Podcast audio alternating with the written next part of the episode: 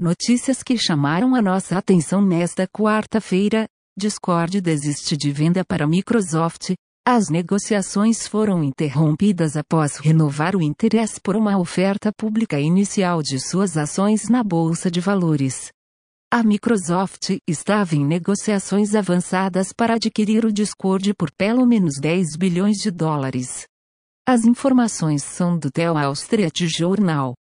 Filósofa está preocupada com o sistema Neuralink de Elon Musk. Susan Schneider, que também é psicóloga cognitiva, acredita que no futuro, sem regulamentos adequados, os pensamentos mais íntimos das pessoas e seus dados biométricos poderiam ser vendidos para quem pagar mais.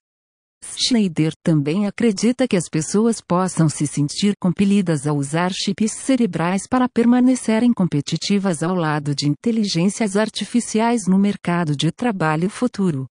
As informações são do site Observer.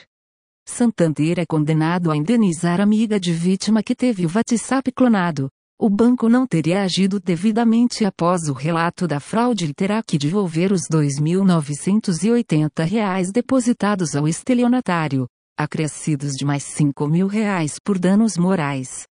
O banco argumentou que a responsabilidade foi da cliente, que transferiu valores para uma conta sem vínculo com sua amiga.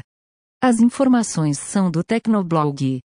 Justiça determina que condomínio pode impedir aluguéis por AIRB, o Superior Tribunal de Justiça decidiu que as convenções de condomínio podem ser usadas para vedar locações através do aplicativo.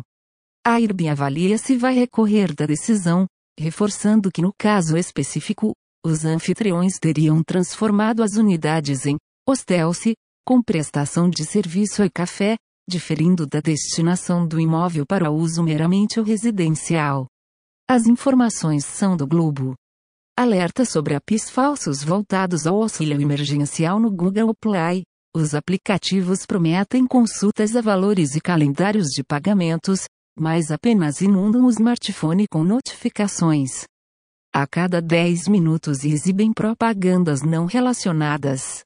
Após análise inicial, disponível em seu blog, a Kaspersky não identificou nenhuma tentativa de roubo de dados ou valores, mas acredita que existe uma grande possibilidade desses aplicativos se tornarem, eventualmente, maliciosos. Nubank vai permitir investimentos através do app, ainda em fase de testes com um grupo pequeno de usuários, serão oferecidos três fundos multimercado com riscos diferentes: renda fixa, renda variável no Brasil e no exterior, e cambial, que usa a cotação do ouro ou do dólar como índice. As informações são do Tecnoblog. TM alcança velocidade de 1,8 Gbps com teste. Em 5G, a latência obtida foi de 9 milissegundos e GTR de 2 ms, sem perda aparente de pacotes. A operadora utilizou equipamentos da Huawei e um smartphone da Samsung para o teste. As informações são da Mobile